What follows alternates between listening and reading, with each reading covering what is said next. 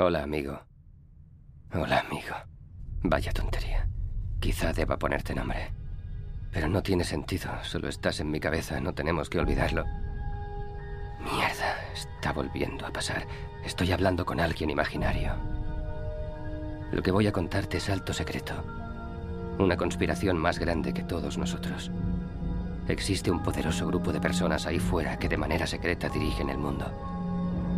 Estoy hablando de los tíos que nadie conoce, de los tíos que son invisibles. El 1% del 1%. Los tíos que juegan a ser Dios sin permiso. Y ahora creo que me están siguiendo.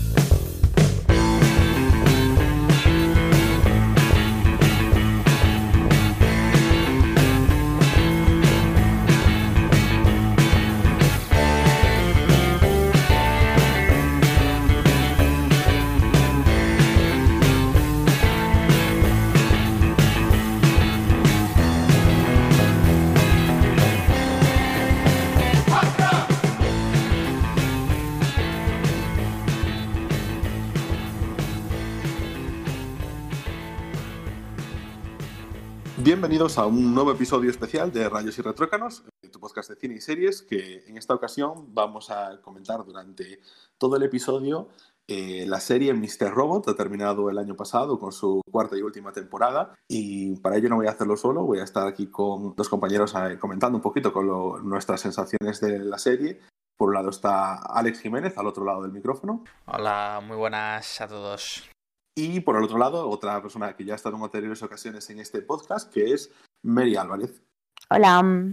Comentaremos un poquito la trama de, la serie, pero ya avisamos, va a ser eh, totalmente con spoilers, lo vamos a hacer ya a machete y es por ello que, que os avisamos desde el comienzo. Es una serie que comenzado en 2015, tiene cuatro temporadas y está protagonizada por Elliot Alderson, un joven y brillante programador con problemas para las relaciones sociales que durante el día trabaja como técnico de ciberseguridad de una importante empresa informática y por la noche es un desinteresado justiciero cibernético que se verá envuelto en una oscura trama. Esta es más o menos la sinopsis que nos presenta Film Affinity, pero que aunque parezca una serie que comienza con tintes eso de revolución, de, de cibernética, de hackers y de algo de intriga y de acción, es una serie que rascas un poquito y ves que tiene muchísimo más.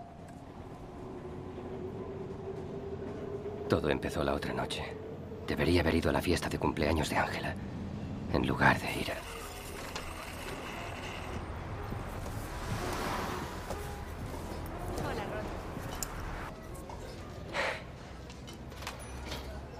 Usted es Ron.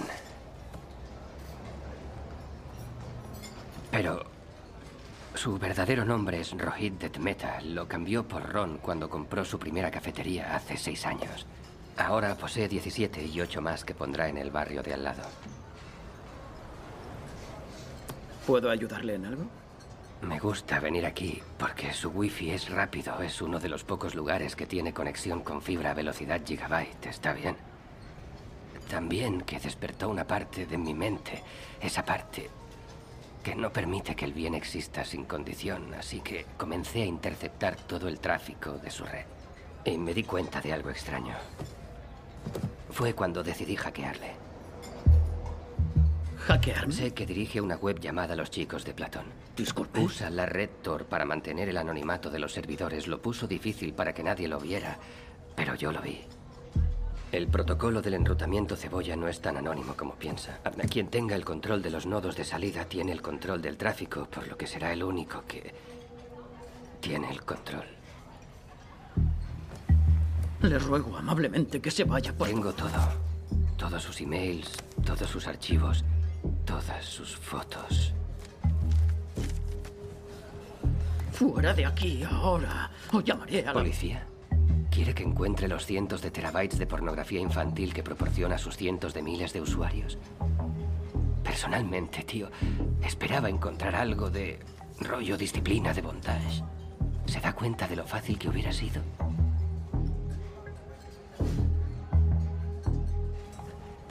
No he hecho daño a nadie. Nunca.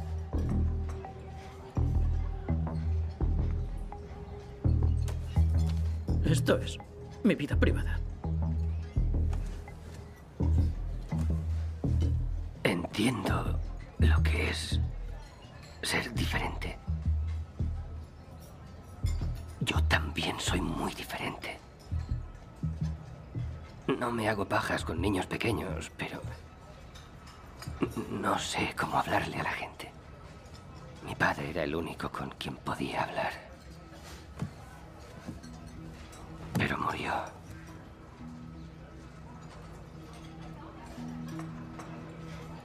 Lo siento.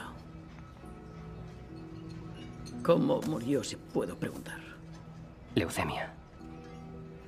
Sin duda la desarrolló por la radiación en donde trabajaba, aunque no pude probarlo. Ahora está muerto. Pero la empresa va bien.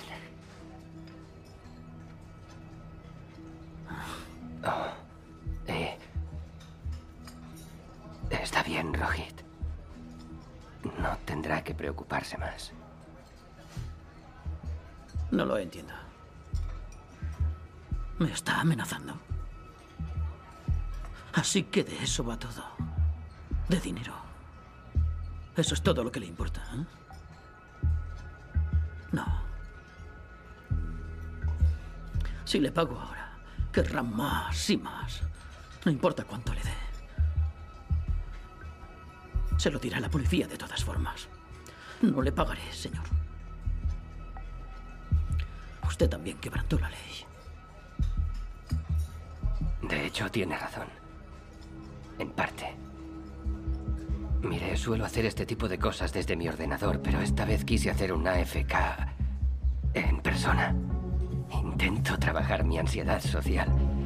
Pero había peligro de que pudiera huir después de haberle llamado la atención. Le diría al administrador del sistema que desconectase los servidores, que borrase la información. Por ello, me aseguré de incluir en mi aviso anónimo la hora exacta y la localización. Espere, un momento. Le daré el dinero, le pagaré. ¿Cuánto quiere y le pagaré? No. En eso es en lo que se equivoca, Rohit. No, me importa una mierda el dinero.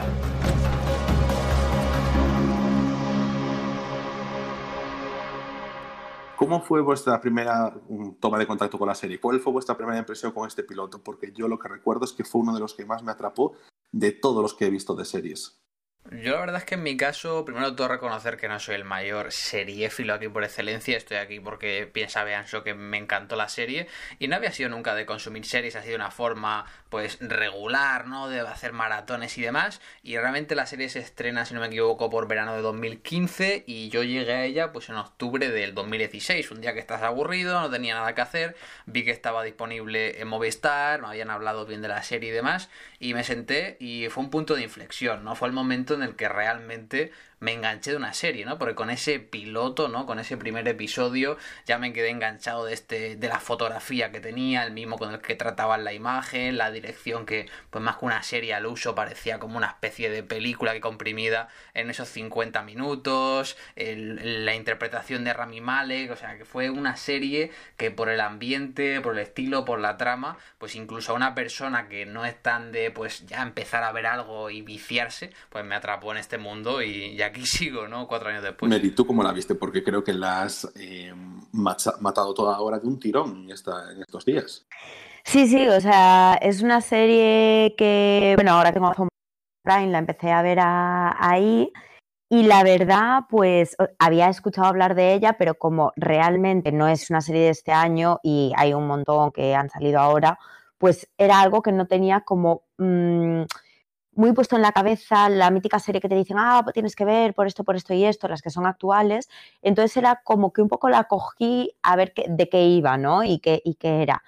Y cuando vi el primer capítulo, la verdad es que había, hacía tiempo que una serie no me enganchaba tanto ya desde el principio. Y como dice Alex, tiene una fotografía, tiene una dirección espléndida.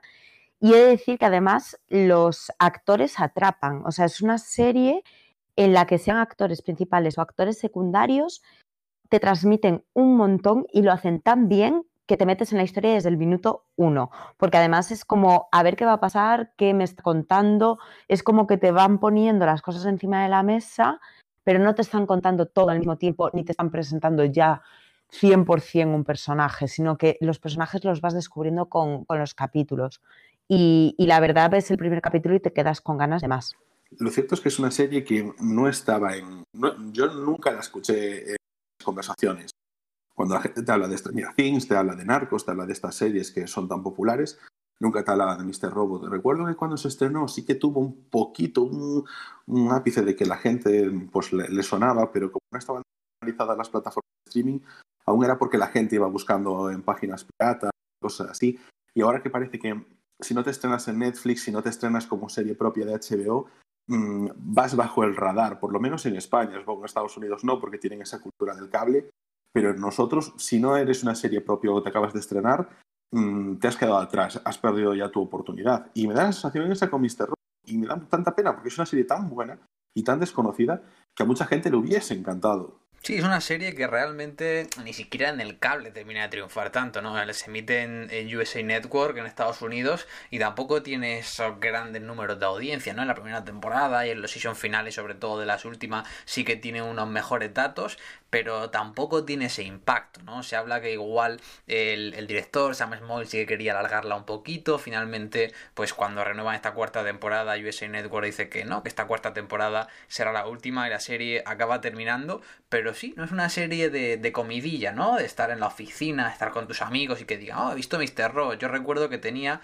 un compañero, ¿no? Por ahí perdido, que tenía puesto de arroba en Twitter el zero between us, ¿no? El cero entre nosotros por el tema del código binario que tanto hablan, pues, el personaje de Elliot Anderson y, de Mr. Robot, digo, bueno, cosa más rara, ¿no? Así que realmente, y es una pena, ¿no? Porque es una serie que trata temas, como hablaremos ahora más adelante, pues llamativos, ¿no? Como viene siendo pues, el tema de la tecnología, el hecho de que hay una gran corporación eh, que lo controla todo, trastornos mentales, y me sorprende que algo que toca temas tan mundanos, que tiene tanta conexión o empatía con la gente, pues quede tan perdida, ¿no? Y no solo en televisión, sino incluso en, internet. Sí, yo de hecho, eh, pues empecé a escuchar de ella cuando dices que tienes Amazon, ¿sabes? Porque es una, una, serie de Amazon y es, ah, pues tienes que ver esta. Pero es un poco también lo que dice Ancho, o sea, no es una, no es una serie de la que la gente te hable así porque sí, o así como tienes X series, Breaking Bad, o, porque, por ejemplo, a mí hay pocas series que, mm, por temas de audiencia, sobre todo estas americanadas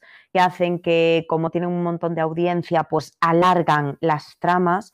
Y es una serie que está hecha eh, de principio a fin y está todo pensado. Y la única serie de la que yo podría decir eso junto con esta es de Breaking Bad, por eso me acordé ahora. Y, realmente nadie te habla de, de ella como una serie en plan completa. Para mí es una de las series más completas que no aburre en ningún momento que, en todo momento está súper bien pensada, los personajes están, pero tremendamente hilados, o sea, personajes que se mantienen durante toda la trama, que no los ves durante capítulos y que cuando vuelven a aparecer entiendes un montón de cosas que ya te habían contado antes. Y, claro, que nadie te hable de esa serie como, como algo que hay que ver, que se necesita ver, es muy raro, la verdad. O sea, sí que es cierto que no sé si es por tema de publicidad o no sé por qué ha sido o porque justo ha salido pues mm, a la vez que otras que le han dado mayor proyección, pero la verdad es que es una pena que, no se hable de ella todo lo que se tiene que hablar. Yo de confesar una cosa que vosotros sabéis y es que yo me bajé de la serie en la segunda temporada. Yo la, vi la primera temporada cuando se estrenó, vi la segunda temporada cuando se estrenó, pero en la segunda temporada me quedé un poco perdido. Mm, dije, eh, aquí hay cosas que no acabo de entender, que no sé si es pensaba que la serie no tenía una dirección clara. Y, bueno, pues eh, realmente viendo que Alex la estaba viendo en Twitter y que la estaba, o se estaba comentando que venía la cuarta temporada, decidí dar una segunda a la tercera temporada, que fueron las mejores decisiones que yo he tomado, porque yo a la serie entré pues un poquito por el tema este de la ciberseguridad, que bueno, pues que me gusta y que te presenta eso, un mundo así un poquito que le pasa a Elliot por encima, porque trabaja en una industria, una empresa de estas nacionales, superpotentes de, de informática y, está incómodo con su vida. Me recuerda mucho a la, trama de Matrix, porque al protagonista Neo le ha pasado algo parecido y que él realmente tenía una vida por la noche que era donde pues hacía sus cosas y fomentaba un poquito esto. luego se metía en el rollo este de la revolución con F-Society. Y entonces me pareció una serie mucho más política, lo sigue siendo, es una serie muy política, pero que ha entrado en muchos otros temas muy importantes, como el tema de, la salud mental. Y, y, ahí me volvió a ganar la tercera temporada, que es tremenda. En la segunda temporada se centró bastante en la salud mental, porque teníamos todo el tema de, que Elliot estaba viviendo con su madre, estaba en la cárcel, sus alucinaciones, su doble personalidad, esas cosas. Entonces a mí esa parte me gustó bastante y, mm, sobre todo yo creo que aúna muy bien esos temas. Como decía Alex, ostras, la serie podría haber durado más, podría haberse desarrollado en otros tiempos, pero desde el principio al final todo está muy bien hilado y muy bien conectado. Ahí no ha habido, no ha habido fallo, no ha habido momentos de decir, uff, esto estaba pensado de otra forma, se hizo un cambio de guion, seguramente los hubo, pero se trabajó muy bien yo pienso en toda esa tercera temporada que le dio totalmente sentido a la segunda. Toda la trama de, de Angela, pues como que se me hacía un poco pesada en la segunda y en la tercera temporada ganó muchísimo. Eso también entra un poco también en los personajes. Hemos visto ahí unos personajes secundarios fuera de Elliot que son muy potentes. Al ser al principio nos presenta a Angela, pero tienes otros como Vera. A mí es uno de los que más me ha encandilado el personaje de Vera, que no sale mucho, pero es fascinante. ¿Cómo los visteis vosotros? Yo creo que la clave es lo que dice Mary. Es una, es una serie que se nota que no se está alargando el guion, que no se está estirando el chicle simplemente porque da dinero, sino que, bueno, creo que incluso la idea original de Sam Small era hacer una película y eventualmente decida adaptar este guion de película a una serie cinematográfica. Por lo tanto, pues tiene muy claro eh, cuál es el principio, cuál es el final y cuál va a ser, pues, en cierto modo, el desarrollo del personaje. Y se ve muy claro, porque, bueno, lo comentaremos más adelante cuando hablemos del final de la serie, porque te das cuenta que todo lo que van haciendo durante la serie tiene un sentido al final, ¿no? Que llegas al final de la serie y te dan ganas de volver a verla al completo para entender pues el, total package, ¿no? Para darte cuenta de todos los detalles. Y el tema de la, de la temporada 2 es curioso porque a mí también fue la que me pareció eh, más flojita eh, de las cuatro, me siguió gustando, pero creo que fue un punto en el que eh, mucha gente se bajó, ¿no? Por todo el tema de, de, la cárcel, el personaje de Elliot quedaba un poco en segundo plano, ¿no? Que era el principal punto fuerte y veíamos un poquito como pues eh, su hermana seguía F-Society por otro lado y demás,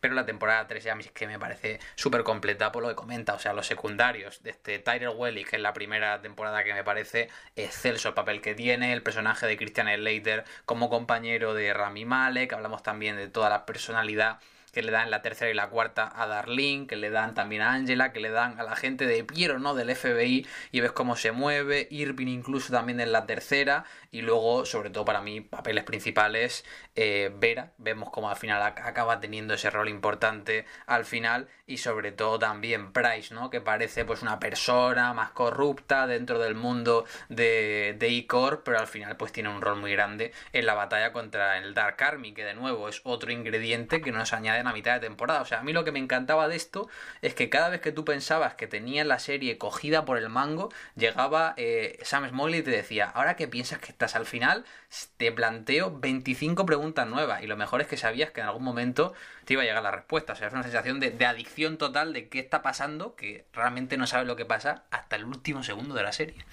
Sí, yo también estoy de acuerdo en que la, que la segunda se hizo un poco más lenta, pero yo creo que porque al final es como una temporada que se dedicó a ahondar un poquito más en lo que era cada personaje, ¿no? Entonces al final eso es un poquito más tedioso porque te están contando cosas que a lo mejor tú piensas que no son importantes o, o, que es en plan, porque me está contando esto y después en las siguientes temporadas se ven que tú tienes una idea muy clara de todo porque en esa segunda temporada es como que te han ido aplanando todo para conocerlo. Que, bueno, que he de decir que la vuelta de tuerca cuando nos enteramos que, que, está en la cárcel es tremenda. O sea, yo me he quedado a cuadros y de repente en dos minutos se te viene toda la cabeza y entiendes como mil cosas que llevabas viendo toda la temporada y que no entendías muy bien, porque al final era como estabas generando contenido en tu, en tu mente y no sabías muy bien cómo ponerlo todo junto y de repente el cerebro te explota con esto. Y me encanta que habléis del personaje de Vera porque personalmente es el que más adoro. De hecho, el capítulo, que creo que es en la temporada cuarta, si no me equivoco, eh, que es cuando están en la, en la casa de la psicóloga, ¿vale? Que están con todo ese enfrentamiento, me parece uno de los mejores capítulos de la serie. Y creo que para mí, o sea, hay capítulos que recuerdas X cosas o que ha pasado algo en concreto, pues acordar de una trama. Pero de ese es de los pocos capítulos que me acuerdo cómo se estructuró, qué pasa en cada momento, qué personajes salen, porque me pareció bestial en un capítulo que está grabado en un mismo escenario, mm, que es la casa de la psicóloga, cómo se desarrollan eh, los personajes, cómo Vera de repente te das cuenta que es un personaje que apareció meramente como un personaje secundario en la primera temporada y que has llegado a la última temporada cuando apenas has coincidido con él en toda la trama y de repente entiendes por qué Vera es tan importante en toda esta trama y, en toda esta trama. Y te das cuenta que es un personaje que tiene que estar ahí para, para, saber eh, que, que Elliot no es él realmente porque eh, esa escena en la que lo mira a los ojos justo antes de morir, ya que estamos con spoilers, 100%, justo antes de morir, que le dice, ahora te veo, es que me parece brutal, brutal. O sea, creo que es de los capítulos que menos acción tiene en general y, que al final toda la mera existencia de Vera era para decirnos que, detrás de Elliot hay alguien, ¿sabes? Y es como, ¡buah! Me, me explota la cabeza, me explotó la cabeza en ese capítulo, me pareció bestial. He hecho así una comprobación rápida, es el capítulo, sí, 7, cuarta temporada. Exacto. Que eso me recuerda a otro capitulazo tremendo que es. es que, la, claro, el es la que más fresca de la cuarta temporada, que es el capítulo 5, que yo me di cuenta porque me lo dijo Alex. Ese capítulo en el que solo dicen dos frases en todo el episodio. Uf, qué tensión. ¿Sabes yo por qué me he dado cuenta? Porque nosotros. Eh, no la, o sea, la última temporada no está en Amazon, entonces la descargamos y los capítulos iban por separado, o sea, los subtítulos, perdón. Entonces veías los subtítulos de todos los capítulos y de repente veías ese capítulo que pesaba muy poco y decías, qué raro que pesen tampoco los subtítulos.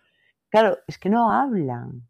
Qué tensión, por favor. Es un auténtico capitulazo. Yo, yo es que recuerdo la conversación con Ancho, ¿no? De decirle, este capítulo es increíble. Digo, y es que encima tiene solo dos líneas de diálogo. Y me dice, ¿cómo? Y de repente fue corriendo a buscarlo y dijo, madre mía, ni siquiera me había dado cuenta de cómo eh, requería la tensión. Y es que la verdad es que hay capítulos eh, muy, muy buenos. Esto que comentas de Vera es muy importante. Y también a raíz de lo comentaba eh, en Mérida la temporada 2. Creo que también un muy buen complemento para la temporada 2 y todo el tiempo en la cárcel de Elliot, que realmente nosotros no lo llegamos a comprender porque pensamos que está en casa de su madre. Eh, luego la serie, aprobado por, por Sam Small y demás, sacaron un pequeño libro que se llama eh, Red Will Barrow, ¿no? que es con lo que juegan siempre, con el poema que cantaban eh, Tyler Wellick y, y Elliot Anderson de la carretilla roja, que es brutal, Anso puede dar, puede dar fe de esto, que es la libreta exactamente que tenía Elliot Anderson en la cárcel y puedes ver cómo se desarrolla aquí este dolor interno, esta batalla interna que tiene con Mr. Robot, cómo se relaciona su relación con León, cómo él mismo quiere autoengañarse de que no está en la cárcel, sino que hace algo. Anso, no sé si te lo has podido leer en cierto modo, pero creo que es un complemento brutal para la semana de... Sí, lo estuve bajando porque yo la tengo ahora para, para rever la serie. Y es que además lo tienes, evidentemente, no está escrito a mano, es una réplica, pero ahí como mm, todo lo que te va poniendo la serie, quiero decir, es una serie muy, muy cuidada, que tengan un producto de esos que, bueno, pues podría ser de merchandising, que fuese su popular y lo que sea, pero yo tampoco, ah, porque me lo dijiste tú, si no, no me hubiese enterado de ello. Bueno, también es que la serie, lo que decíamos antes, tampoco es la más popular de todas, pero pero que es de verdad un producto de merchandising que te acompaña a ver la serie. Eso sí que es transmedia y no se ha limitado a sacarte un Funko de Elliot. Eso son los detalles de esta serie. Por ejemplo, yo sé, a lo mejor Mary, tú que lo estuviste viendo en Amazon, pero yo recuerdo que yo tenía que descargármelos. Entonces, claro, la primera temporada, todos los episodios acá, imagínate, era EPS 1.0 barra baja hellofriend.mov. Ah, el segundo MPG, es que lo estoy viendo ahora, MKV, MP4, todo con formatos de vídeo. En la segunda temporada yo ya ni los reconozco porque son eh, .hc, .aes, todas cosas informáticas. Yo, mm, bueno, en aquel entonces pues no estaba tan metido, pero lo que, los comentarios que yo leía en todas partes es una serie que de verdad está hecha por gente, o sea, con, seguramente por gente, con asesores, que, tomándose en serio lo que nos muestran en pantalla, no tomándonos por tontos y que no hay interfaces con botones rojos cuando tú que te funcionan todos, sino que es código, código, código. Utilizan sistemas de mensajería también encriptados. Está todo muy, muy cuidado al detalle. Esas cosas que para la población general, para la civil, no le importarían. Pero, pero aquí está cuidado hasta ese detalle. Y eso me gusta mucho. En la cuarta temporada de eh, bueno, que a ver, que es una serie que mm, muchas lo tienen, ¿no? Que sus títulos de verdad significan algo. Pero la cuarta temporada son todos error, errores. De cuando entras en internet y te sale error 404 que no se ha encontrado. Que, o error el 403 de que es un sitio prohibido pues, por el gobierno o lo que sea. Y todo referido también a lo que sucede dentro de los episodios, hasta llegar al error 10. Y los siguientes ya son exit y después el último que es el de Hello Elliot, con ese episodio doble que es una maravilla, que además cuando conocemos a Elliot tenemos varios episodios, como el episodio este que parecía el show de los 90, que es una pasada. y, te lo hacen durante varias ocasiones en la serie y, no parece que pierda tampoco el frescor, porque te preparan en el episodio de los 90 o te, vuelven a meter en el episodio. Están en el mundo inverso, en el que Elliot es feliz, como en el que Elliot está con, con Angela, en, en, ese mundo perfecto, pero después de haberte hecho esa técnica antes, no parece que quede mal. Y además me gusta eso, es una serie que no, no tiene miedo a verse con estas cosas. Sí, yo simplemente rápidamente con esto, el tema de, de, los episodios, hay auténticos capitulazos y yo creo que lo que me encantó tanto de la temporada 4 es que el director dijo, eh, la gente, o sea, la gente que ha llegado hasta aquí es la gente que realmente le gusta mi producto, es la gente fía a lo que estoy dando, eh, voy a, dar, a darlo todo y era prácticamente cada episodio era un capitulazo, era un registro completamente distinto y, y se sacaba un truco nuevo, ¿no? Hablamos del episodio con Vera que está dividido como si fueran eso, esos cuatro actos como si fuera de teatro, que eran las cuatro fases de la depresión con una, una pura actuación de teatral, ¿no? Porque son prácticamente tres personajes. También incluso aquel episodio en la temporada 3 que está todo grabado en plano secuencia, ¿no? Que es esa persecución que están teniendo por dentro del edificio de Icor cuando entra el Dark Army. Es todo un plano secuencia eh, maravilloso. Me parece también brutal el episodio cuando emulan a la sitcom. O sea, es como que no tiene ningún tipo de miedo en apostar por formatos diferentes. Y, y lo bonito es que los aficionados, ¿no? Que seamos más o menos siempre pues lo recibimos con brazos abiertos porque es como que da gusto ver que un director arriesgue y apueste por un contenido propio y no se vaya a los clichés con una serie. Yo la verdad, bueno, volviendo un poquito a lo que decía Ancho con el tema de que mm, cuidaba un montón el tema de informáticas y tal, yo la he visto con un informático y he de decir que dice que casi, o sea, solo al final creo que hay a lo mejor algo, un poquito que meten algo de ficción, pero en general todo lo que hacen a nivel informático en la serie se puede hacer en la realidad.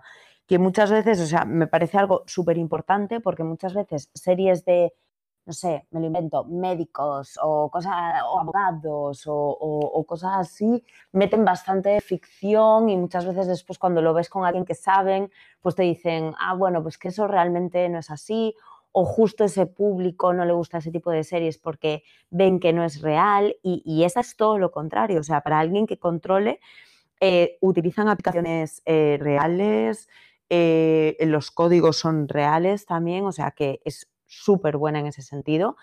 Y, y con el tema de, de, la temporada 4 estoy totalmente de acuerdo contigo, Alex, de que es es como, como un regalo que nos hace y, y, después lo ves y dices tú, es que la verdad es que es genial.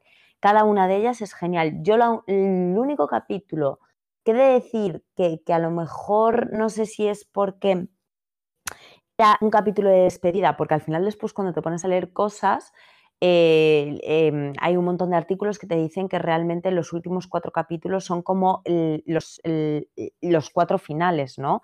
Lo que pasa es que cuando tú estás viendo la serie, eh, creo que es el capítulo 10, que es cuando despiden a Dominique, ¿no? Entonces, yo, por ejemplo, en ese capítulo me quedé un poco de, uy, eh, como que me faltaba algo, pero creo que es porque no me lo estaba tomando como una despedida y después te das cuenta que realmente ya te está empezando a despedir a los, a los personajes. No, que te decía, eh, venimos de un capítulo con mucha tensión, donde mucho protagonismo, eh, tanto Philip como White Rose, y veníamos, el anterior también había sido el de Vera. Y, y, claro, veníamos a tope. Entonces ese capítulo era como más de relajación, como dices tú. O sea, una vez que asumes que es un capítulo de despedida, de que esos dos personajes, que yo, Jolín, Dominique es uno de los personajes a los que cariño en, en el tiempo de la serie. Pues tampoco era de los más protagonistas, ni, ni pesaba tantísimo, pero, pero me pareció súper agradable. Además, como te contaban eso, su soledad, eh, hablando de todo Alexa, y no sé, me pareció muy bonito. Y, y hacía falta, ¿eh? porque venía yo, me los estaba viendo muchas veces eh, de dos semanas en dos semanas, viéndome dos seguidos, y esa necesitaba ya decir, uff, para un poco, porque veníamos de unos niveles de tensión, de capítulos potentísimos, muy fuertes, y ese es como un momento de, vamos a parar para coger fuerzas, para venir al final, que es lo que nos queda. Y ya llegamos al final, al final, ¿cómo juega? Porque es que apenas hemos hablado del personaje de Christian Slater, de las personalidades que tiene eh, Elliot, pero se nos muestra como todo lo que hemos estado viviendo en, en, el plot twist de los plot twists de Mr. Robot, pues tal vez no era realmente el verdadero Elliot. Y eso, eso para mí fue una maravilla. ¿Cómo lo viste tú, Alex? Es una locura. Eh, antes de meterme con la profundidad del personaje de, de Helio, del trastorno de personalidad, mencionar solo ese capítulo 9 de la temporada 4, ¿no? O sea, a mí me encantó muchísimo, creo que en cuanto a rodaje, en cuanto a calidad, ese capítulo 7 con la consulta de la psicóloga con Vera es el mejor, pero mi favorito es el 4-9, ¿no? Esa batalla que está teniendo dialéctica, eh, Price que por fin se puede vengar de, de White Rose y le ves cómo le están dominando y ves que por fin por una vez no los buenos triunfan y consiguen dejar pobres a, todo el Dark Army. La verdad es que es un capítulo que recuerdo estar viéndolo acabar de comer y dije, va, hago una pausita y voy a lavar los platos. Y estaba tan sumamente tenso, acabé como mordiendo todas las servilletas que tenía por ahí, porque fue, fue increíble.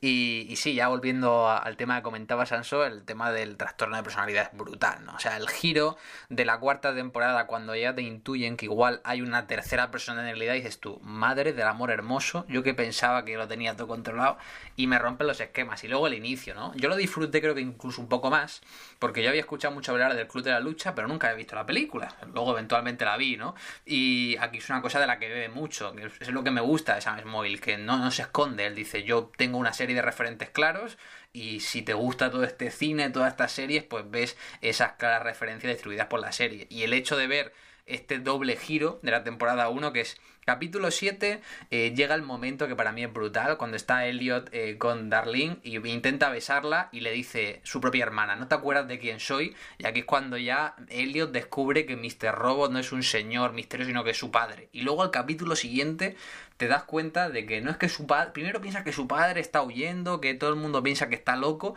y luego al final te das cuenta de que eh, está muerto y está solo en su mente, ¿no? O sea, a mí este giro de la temporada 1 creo, sinceramente, que es lo que nos conquista a todos, ¿no? Porque es como decir, wow, pues es una cosa que habíamos visto ya, pero aún así lo trata tan bien, tan bien, que es como que dicen, no sé del todo si estoy entendiendo la serie, pero solo sé que me gusta, ¿no? Es un poquito lo, que pensaba yo. Y sobre todo porque es que te crees tanto al personaje de Mr. Robot que en ningún momento piensas que no sea real por, todo lo que hace, por todo lo que hablan. Claro, después cuando, cuando realmente descubres que, que, que, se, que está dentro de él y que, que es un rasgo de él, eh, echas la vista atrás y te das cuenta de muchas cosas que nunca coincidían eh, los dos con un personaje o que mm, el enfoque lo hacían distinto cuando estaban eh, o que le hacían los comentarios fuera de mm, estar todos juntos y, pues, por ejemplo, cuando estaban con el tema de hacer el hackeo, nunca, sal, nunca salían los comentarios a viva voz de ambos con todo el resto del grupo. Entonces, claro, te das cuenta de cosas que dices tú, joder, mira que está bien planteado, que hasta el último momento que va con él arrastras hasta la tumba, no te das cuenta de que realmente no existe. Y, para mí también fue una mm, de las mayores cosas de la serie porque de repente eh, llegas al final de la temporada y dices, nada es lo que pensaba que podía ser. Y es brutal. O sea, porque ahí es donde te das cuenta de que la serie va sobre algo más que, el hackeo, va sobre la personalidad de este, de este actor principal, que por cierto es bestial eh, la interpretación que hace.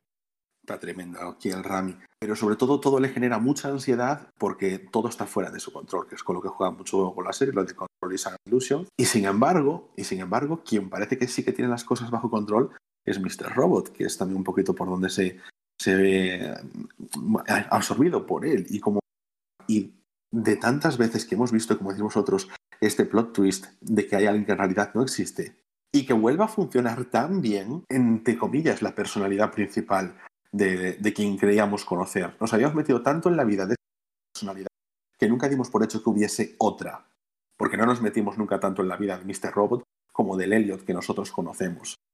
Y eso me pareció una maravilla. Y cuando sale de. Cuando entra en ese mundo después de, la, del capitulazo con White Rose y entra en ese, en mundo que es su verdadera personalidad. Voy a decir verdadera, aunque todas son verdaderas. Y se encuentra con el otro Elliot, es como el meme este de los Spider-Man señalando, en plan, somos nosotros, Mr. Robot, tomaba el aspecto de otra persona, de su padre, pero, pero ah, se nos olvida. A mí se me olvidaba comentar una cosa es el, momento en el que sale todo el tema de los abusos de su padre. ¿Vosotros eso cómo lo visteis? Porque para mí fue un... Ahora empieza a encajar todo, empieza a encajarme los seis minutos arrolladores del primer episodio cazando pederastas online. Todo me encaja ahí. Es como de repente que, de verdad que el puzzle se cierra. Sí, sí, es lo que comenta, ¿no? Porque es que además uno pensaría, si lo ve desde fuera, ¿no? Que oh, es un típico giro para dar dramatismo, ¿no? Empatizar con el personaje, pero tiene todo el sentido del mundo, ¿no? Porque te recuerdas eso, los seis minutos principales de, del piloto, que es lo que empieza es buscando pederastas y queriendo joder la vida, ¿no? Que en principio piensas que, bueno, es un hacker, ¿no? Que hace de justiciero, es un Robin Hood, pero tiene un porqué, ¿no? De nuevo, recordamos ese Elliot de la primera temporada que no le gustaba el contacto humano y que le incomodaba mucho estar, pues, dándose abrazos y que le tocaran pues de nuevo por estos abusos. Eh, vemos también cómo eh, esos recuerdos que tenemos vacíos de cuando Elliot es pequeño con su padre, como siempre discutía con él, pero nos faltaba ahí algo en medio para contarnos y de nuevo, o sea, es ese puzzle lleno de detalles que te ha ido dejando que tú no te das cuenta hasta que llega al final. Así que me pareció un giro que no esperaba para nada. O sea, pensaba que la cuarta temporada con el giro de la triple personalidad era suficiente, pero añadir la capa para decir el motivo por el cual nació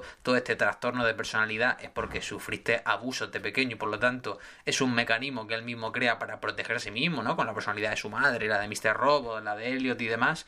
Me parece una cosa muy profunda y la verdad que le aporta eh, mucho a la serie. Con el tema de detalles también quería comentar un par de cositas, ¿no? Es, comentaba un poquito lo de la comparativa con el Club de la Lucha, o sea, es que, y no se esconde, ¿no? Porque tenemos esta relación que a mí me encanta, que es la que llevan Tyrell, tanto con Elliot como con Mr. Robot, cuando le presenta, ¿no? Elliot la base secreta de F-Society y ponen el Where is My Mind, ¿no? De The Pixies, que es con lo que termina eh, el Club de la Lucha, ¿no? Esa escena en la que están a punto de la temporada 2 de iniciar la fase 2 y están ahí un diálogo brutal entre Mr. Robot, Elliot y Tyrell y Elliot no sabe quién es verdad, quién es mentira, piensa que Tyrell es fruto de su imaginación y te hacen pensar en ello. Creo que la magia de la serie es que te metes tanto dentro del personaje que el personaje está tan confuso que tú mismo dices, lo que estoy viendo es real, no es real, sientes esa angustia que puede llegar a sentir, salvando las distancias, una persona pues con un trastorno tan grave como es este de, personalidad y que distorsiona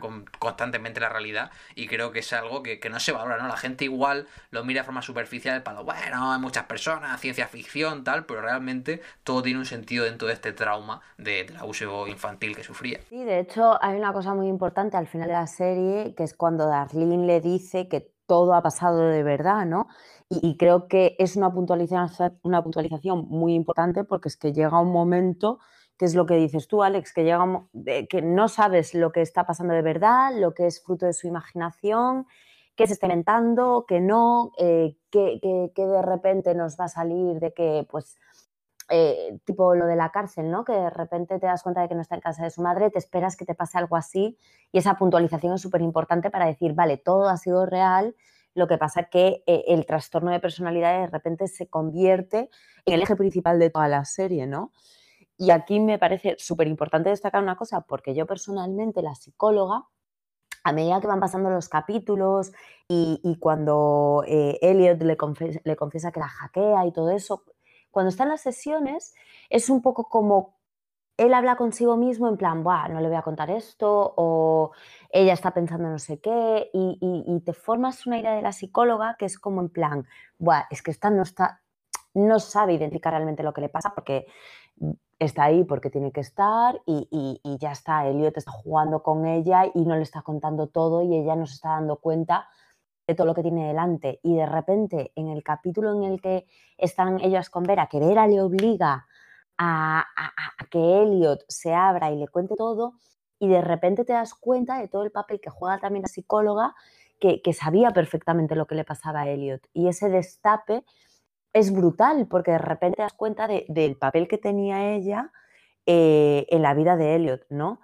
Y he de decir también que, por ejemplo, el personaje de Mr. Robot a mí me parece impresionante porque a mí lo que me ha pasado con ese personaje es que vas cambiando constantemente a lo largo de la serie tu impresión sobre él, ¿no? O sea, al principio tienes una impresión porque para ti es un personaje más, de repente te das cuenta que es el padre muerto de Elliot y te lo tomas como la imagen del padre tal cual y imaginas al padre así y de repente te das cuenta que ese no era el padre, que es la imagen que se ha creado Elliot del padre y de repente todavía empatizas más con, ese personaje de, o sea, con, esa parte de la personalidad de Elliot, que es en plan, Dios mío, todo lo que se ha creado para en determinadas situaciones no hacerse daño a sí mismo y poder seguir con, con su vida. Y me parece bestial la manera en la que se trata y la manera que nosotros como espectadores vamos asimilando todo y como en la última temporada ya no es Elliot quien habla con nosotros, sino que es Mr. Robot el que nos mete en la ecuación. Y, es él quien te está contando las impresiones que tiene sobre Elliot que ahora mismo se está cerrando. Y me parece bestial. Yo creo que podemos ir ya cerrando un poquito esto. Vamos a, voy a preguntaros por vuestras sensaciones de la serie, vuestro capítulo preferido, donde estuviste así un poquito por encima, algún personaje, lo que queráis destacar. ¿Qué sensación os dejó al final y en general la serie? Alex. A mí la verdad es que la serie al final me encantó todavía más. O sea, me gustó mucho la primera temporada. La segunda, digo, creo que tuvo un final que me gustó más que el de la primera, pero no terminó tanto. Pero la tercera y la cuarta, pues fue subiendo, subiendo, hasta que al final, pues terminé con ese doble capítulo y, y encantado la vida. Además, un doble capítulo con un detalle que me encantó es que este que empezó la serie, ¿no? Además de la banda sonora buena que tiene la, la, serie, utilizan también eh, canciones típicas, ¿no? Y todo el mundo decía, ah, ¿por qué no utiliza Sam Smile la canción de Mr. Roboto? Eh, siendo Mr. Robot y hablando de un trastorno de personalidad, en cierto modo también la canción, y justo tenemos ese fantástico plano del inicio del doble sesión finale, de cuando acaba, sale de la explosión y empieza a andar Mr. Robot, o sea, perdón, Elliot, dentro de este mundo imaginario, y suena de fondo el, domo arigato Mr. Robot, digo, esto ya se, han pasado el juego, me están regalando todo, y, me encantó, así que la sensación, el regusto final eh, fue dulce, no, no sentí que se quedara nada abierto, que quedara ningún tipo de, de cabo suelto y nada por el estilo, y creo que estaba todo bastante bien resuelto. Y en cuanto a capítulos, bueno, he mencionado ya varios, ¿no? En la primera temporada, sobre todo ese 7 y 8, ¿no? Con la doble revelación, primero de que no existe Mr. Robot y luego de que está en su, en su interior. En, las temporadas 2 me gustaron eh, mucho, ¿no? Este que emula una sitcom, ¿no? Con este cameo de Alf que tanto me hizo gracia. Y el capítulo final me gustó mucho, ¿no? Porque tienes tanto la escena con ese momento de tensión entre Elliot, Mr. Robot y Tyrell con este disparo, ¿no? Que pensamos incluso que Elliot ha fallecido. Y sobre todo el momento brutal que es cuando llega la gente de Piero, ¿no? Y le dice a Darling, la lleva a su sala de máquinas y le demuestra que el FBI tiene totalmente controlado todo el organigrama de F-Society. Creo que eso es un momento súper bueno me pareció pues un cliffhanger muy potente de cara a la, la siguiente temporada. Las tres también y buenas, eh, me gusta mucho el, capítulo que está grabado en pleno secuencia, aunque de nuevo, si tengo que destacar un capítulo que me agradó por encima del resto, me quedo con ese capítulo noveno de la cuarta temporada, ese triunfo del bien sobre el mal y ese pues eventual respiro ¿no? de F-Society de poder decir hemos conseguido lo que queríamos, que era pues quitarle la riqueza a ese 1% para repartirla entre, entre el 99%. Yo, por ejemplo, eh, la máxima impresión que me llevo de la serie, como comentaba antes, es que es de las pocas series que puedo decir que mm, tiene un principio y un final cerrado y que está totalmente pensada, que en ningún momento se alarga más de lo normal, que en ningún momento se te hace, se te puede hacer más cansada la segunda temporada, pero ya no es cansado, simplemente que es un poquito más lenta. y creo que hay muy pocas series, por no decir casi ninguna, que, te lleves esa impresión final de, como dice Alex, no se ha dejado nada eh, suelto y, que te da tantas vueltas la cara que es como de repente se acaba la serie y tú te empiezas a dar cuenta de todo lo que te ha aportado y de todo lo que te han contado a lo largo de toda la serie, desde el principio hasta final, y de la importancia de cada uno de los personajes. Eh, de los personajes, yo personalmente, con el capítulo me sigo quedando con Vera, me ha parecido el capítulo mm, sin duda fetén de toda la serie, porque como decía, es el que me puedo acordar absolutamente de todo el capítulo, de, toda la tensión que respira, del personaje de Vera, que me parece de los más potentes que hay y, y, de lo que hace y de que es pura sensibilidad él y de que es una tormenta en sí misma y lo que hace que generen los demás y lo que tú estás pensando y en la tensión y, me parece bestial cómo termina, cómo empieza todo y de la importancia que se le da a la psicóloga en ese capítulo, también como decía. Y también otro personaje que creo que, hemos hablado poco de él y que creo que es muy representativo es White Rose, ¿no? Que al final es eh, es, tremendo cómo, termina el final que le dan y es tremendo todo lo que va haciendo y todo lo que te van contando del personaje en sí mismo, ¿no? Que al final, eh, en la cuarta temporada también te cuentan cómo se llega a formar todo ese personaje que ya no es el ministro, es, es otro personaje totalmente diferente, que es el que ella quiere llegar a ser y te cuentan también cómo ha llegado a ser ese personaje y me parece bestial. Entonces, creo que se debería hablar bastante más de esta serie, sí. Yo me quedo con el 9 finalmente, porque casi es, o sea, ya no recuerdo si fue casi o si fue de verdad, de levantarme del sofá y decir, sí, joder, sí. Y sobre todo porque vuelve un poco con, con los orígenes del capítulo 1, que también es de mis preferidos, el primero de toda la serie, que es un arranque grande y sobre todo tienes toda esa crítica del 1%, esa parte más Em, revolucionaria y creo que vuelve, retoma eso en ese capítulo, en ese capítulo 9, a esos orígenes de la serie y una vez más, pues vuelve a cerrar un círculo que había abierto hace tiempo de una manera que tú ya pensabas que estaba olvidado, pero seguía ahí, siempre sigue hasta que se cierra, está todo ahí. Qué gran creador el, Sam. Y, para mí entonces eso, el capítulo 9 es mi capítulo 7 y está el 1 de la primera cariño, tremendos. Y, y como dices tú, Mary, me da pena de verdad que más sobre todo ahora que ya estamos nosotros libres de spoilers y que no nos tendríamos que comer spoilers en ella. pero, pero qué maravilla. Mm, me gustaría eso, que sí que estuviesen otras plataformas que a lo mejor que más visibilidad, creo que y a lo mejor un Netflix o un HBO ahí podría atraer más gente a conocer esto, porque me da pena no poder comentarlo con más gente te digo, ostras, que mi capítulo preferido es el 2 de la segunda temporada, porque lo que sea. pero pero me, da pena eso, no, que no sea tan, tan mediática. Yo creo que con esto ya podemos ir cerrando. Muchas gracias por, por venir los dos, Alex. El placer ha sido mío, como bien comentabas, ojalá haya más gente que, que vea Mr. Robot, que disfrute de esta maravilla, porque de verdad da verdadero gusto pues poder hablar con gente que siente la misma pasión que, uno por una serie tan bonita y que si alguien ha escuchado esto, aunque se haya comido todos los spoilers y no la haya visto, pues tenéis que verla porque es que merece la pena, merece la pena.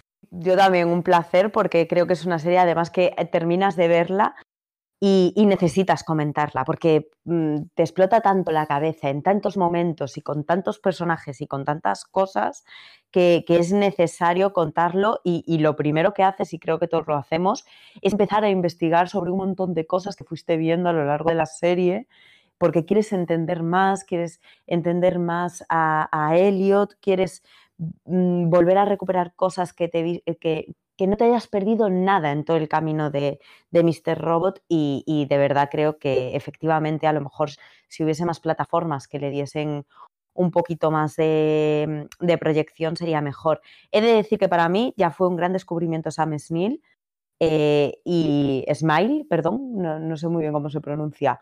Y de hecho, tengo pensado verme la, serie que creo que dirige, pero no. Pero hay algo que, él no hace, que creo que es producir, la de Homecoming, si no me equivoco. Porque la verdad, una vez vista Mr. Robot, quedan muchísimas ganas de ver más cosas de él.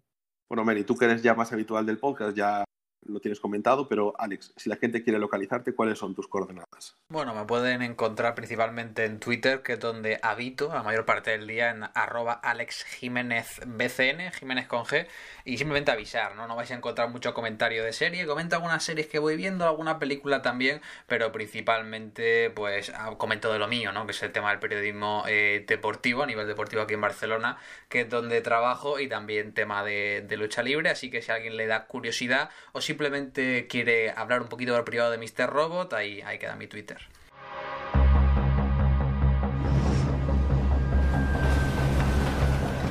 Ahora me siguen.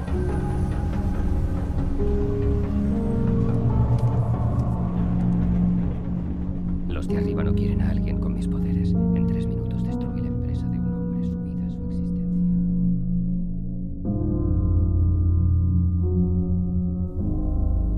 Y esto ha sido todo por esta semana. Esperamos que lo hayáis pasado bien. Mary, Alex, muchísimas gracias por acompañarme en este episodio especial y especial también para mí, con una de mis series preferidas. Os avanzamos que la próxima semana volveremos a la normalidad comentando la película Un Dios Salvaje y la serie documental El Pionero. Hasta entonces, recordad que estamos disponibles en Spotify, en Evox, en Apple Podcast y en casi cualquier aplicación de podcast. Podéis contactar con nosotros en arroba rretruécanos, la cuenta oficial del podcast en Twitter, escribirnos a hola arroba o uniros al grupo de Telegram en el enlace t.me barra rayos y retruécanos podcast que encontraréis en las notas del episodio. Esto ha sido todo y nos vemos en 7 días aquí mismo en Rayos y Retruécanos, el podcast.